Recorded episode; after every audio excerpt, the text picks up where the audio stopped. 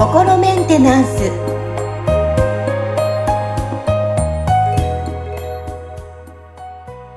皆さん、こんにちは。心メンテナンス。本日もアシスタント、三上めぐみと気候ヒーラーの吉村隆二です。はい、吉村さんよろしくお願いします。よろしくお願いします。はい。さあ、今日はですね、あの、無意識のうちに、まあ、物事を選んだりね、することも多いと思うんですけど、直感。その、うんえー直感力を高めるには、で、テーマをお届けしていこうと思います。はい。あのー吉村さん、以前の私は、本当に直感力、今思えばなかったんじゃないかなってぐらい、あの、うん決断にすごい時間がかかる人だったんですよ。はい。はい。もう今は、なんかし、もう瞬間にポッてこう、まあ、ご飯のメニューだと迷うことあるんですけど、あるんですけど、そのパッて響いたものに、こう、まあ、体も身を任せてっていうのが、まあ、だいぶ高まってきたかなって自分自身思ったりもするんですが、このはい。直感力ってそもそもどんな感情というか、どういった、あの、もの、ものって言ったらいいんですけど、うんはい。うんあ、直感、そうですね。まあ、なんだろうな、なんか、そのね、脳科学者の人たちが、その、それ、この解説をしたらまただいぶ違う話になっちゃう可能性もあるかなとは思うんですけど、はい。あの、まあ、僕は、その、なんか直感って、その、要はなんか、こう、降ってくるものだと思ってるんですよ。うんうん。だから、そうなんですよ。降ってくるんですよ。そうですよね。だから、そのね、この、あの、頭の頭蓋骨の中の脳の中で勝手に起きてるものじゃなくて、何かその受け取って、いるから、そのなんかこうね、例えば直感的に決めたんだけど、結果的にこう、それがうまくいくようになったりとか、振り返ってみたときに、ああ、あのね、あの時ああいうふう、あっちを選んでよかったなって思えるようなことになるっていうのは、あの、ここのね、の脳の中だけで起きてることじゃないなっていうふうに思ってるんですね。うん。で、まあ、この脳っていうのをね、一体どういうものって捉えるかっていうところも、あの、多分ね、なんか、こう、今の、あの、こう、い医療とかの脳科学っていうところだと、多分この脳そのものがなんかいろんなことやってるものだっていう捉え方が多いんじゃないかと思うんですけど、僕はその脳って、そのまあコンピューター的な役割もしてるわけですけど、その、これ、ここれだけで完結してるんじゃなくて、まあ僕たち今の時代ってパソコンとかスマホを使っても全部インターネットにつながってるじゃないですか。うん。だからすべての情報ってこのね、パソコンとかスマホの中にあるわけじゃなくて、そのインターネットを介して外側から情報を受け取ることでいろんなことをやってるんですよ。だからスマホで例えば地図調べるとか時刻表調べるとかっていう場合、その地図とか時刻表のデータってスマホの中にあるわけじゃなくて、その言ってみたらそのね、こうネット上のどこかから取ってきて、で、この画面で表示してるわけですよね。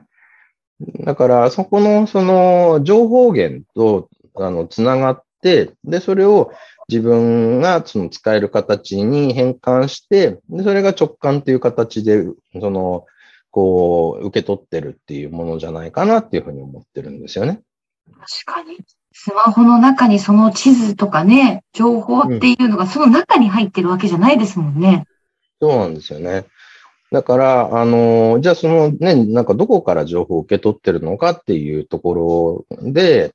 言ってみたら、その、こう、自分にとって、その、いい情報を拾える、あの、受け取れる場所につながってるかどうかっていうところで、その、ね、いい直感が働くかどうかっていうのが変わってくると思うんですね。なんか奥が深いんですけど。吉村さん 深いですね。ねだから、その、例えば検索エンジンとかって、今だったら、まあ、Google が主流なわけじゃないですか。はい。でもね、なんか、こう、マイナーな検索エンジンとか、あとその、なんか海外の中国の人たちが使ってる検索エンジンとかっていうのも別に、Google とは別に存在してますよね。はいそうすると、その違う検索エンジンに同じワードを入れると、そのなんかやっぱり検索されてくるものっていうのは微妙に違ったりするわけじゃないですか。はい。だから、やっぱりどこにつながるかっていうところで、その自分にとってその、ちゃんとね、必要な、あの、有効な情報を受け取れるかどうかっていうのは変わってくると思うんですよね。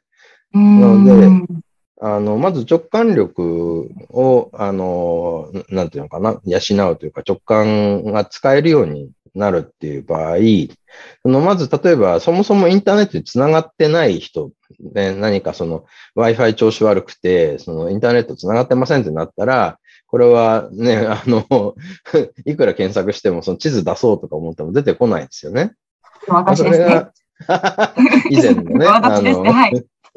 はい、そこは、だからまずはそのインターネットにつなぐっていう必要があるし、でこのつないだ先で、じゃあなんかどこのね、なんかサイトとかどこのサービスにつなぐかっていうのがまた出てきますよね。これが変なところにね、つながってたら変な情報を受け取っちゃうから、だからそのね、まあ自分にとってちゃんと本当にこう大事な情報を受け取れる先ってどこなんだろうかみたいな話になってくると、これもまあいろいろあるとは思うんですけど、まずなんか、あの、大事なのは、その、あれですよね、高次元のあの自分自身、ね、ハイヤーセルフってとこに、まあ、つながるっていうのが、あのー、先かなと思うんですよね。で、だからそうすると、その自分と自分のハイヤーセルフの間の、この通信がうまくいってるかどうかというところでも、また、こう、違いが出てくるわけですよね。ハイヤーセルフっていうのは、この自分と、この今降りてくる感情がつながっているもののことをハイヤーセルフっていうんですか？そうですね。まあ言ってみたら、まあこれも諸説あると思うんですけど、僕の考えでは、その魂ってこう輪廻転生してると思ってるんですね。はい。ね、だから、その、同じ魂が、そのね、いろんな人生を送ってきてる。いろんな肉体と結合しては、離れ、また別の新しい肉体と結合しては離れっていうのを繰り返してるわけですけど、だからこの輪廻転生してる魂を、こう、その、ちょっとね、一段二段上の場所から全体を見て、なんかこの自分の魂はこういう風な経路を通って生きてるよねとか、今回こんな人生だったから、じゃあ次はなんかこういうことがしたいから、じゃね、あの、あそこにいるあのね、なんかお母さんの中の中に、うん、こう、ね、できた、あの、受精卵と結合しようとかって、こう考えて選んだりとかって、そういうのをやってる、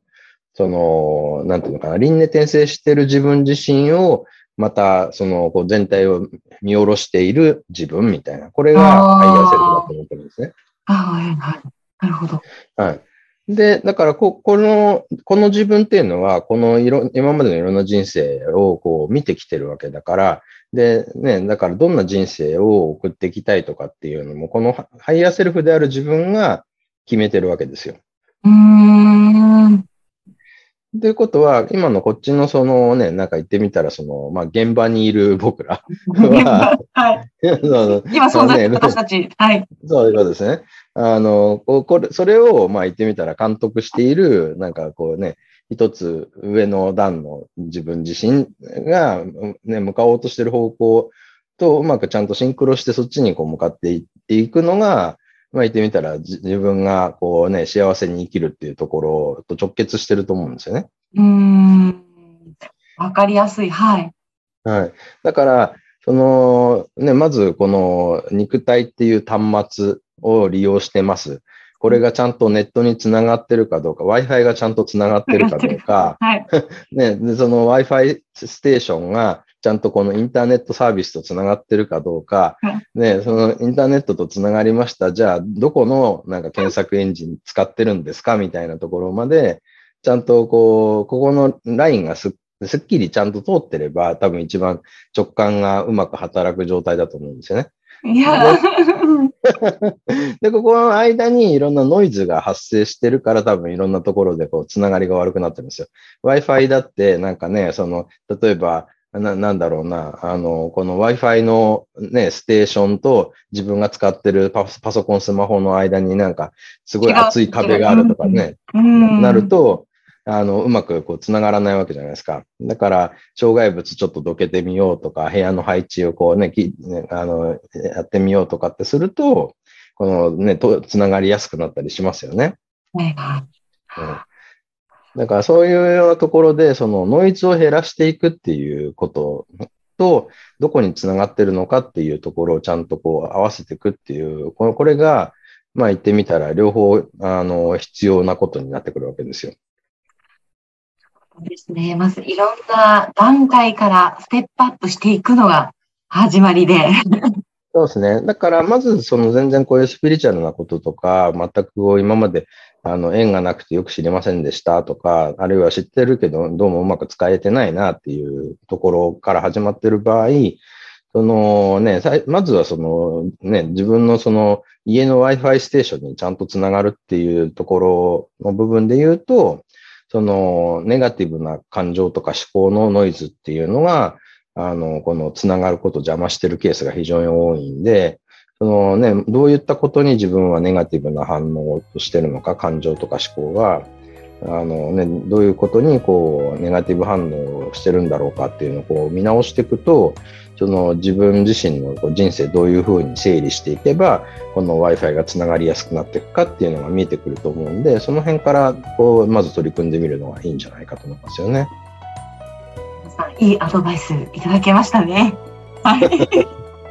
ということで、えー、今日は直感を高めるにまでテーマをお届けしました。